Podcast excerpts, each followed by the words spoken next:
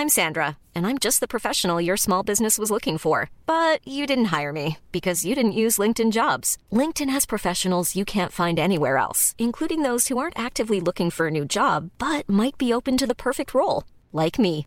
In a given month, over 70% of LinkedIn users don't visit other leading job sites. So if you're not looking on LinkedIn, you'll miss out on great candidates like Sandra. Start hiring professionals like a professional. Post your free job on linkedin.com/people today. I'm Alma Davila and I'm going to give you 3 tips to learn a language.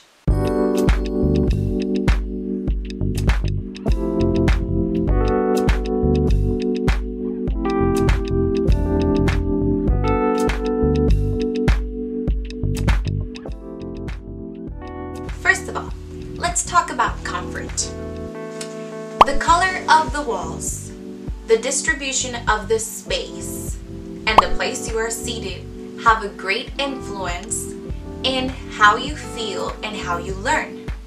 Because this helps increase your concentration and your capacity of learning.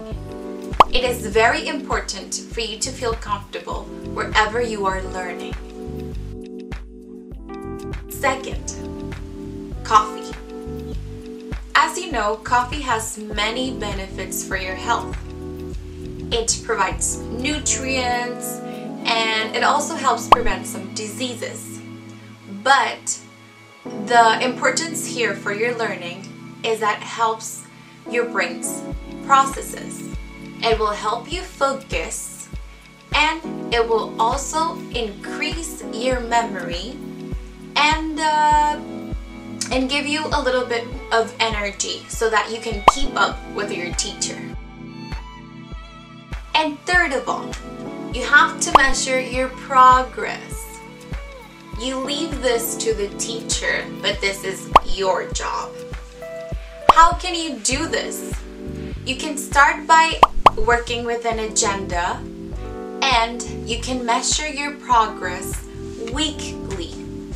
What I mean with this is that you will establish a goal.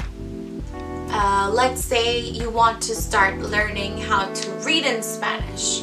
So you have to start looking for activities that will improve your reading abilities.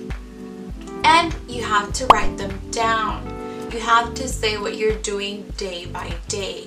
You can take a day off if you want to, or short periods of time off, but it is important to do it day by day.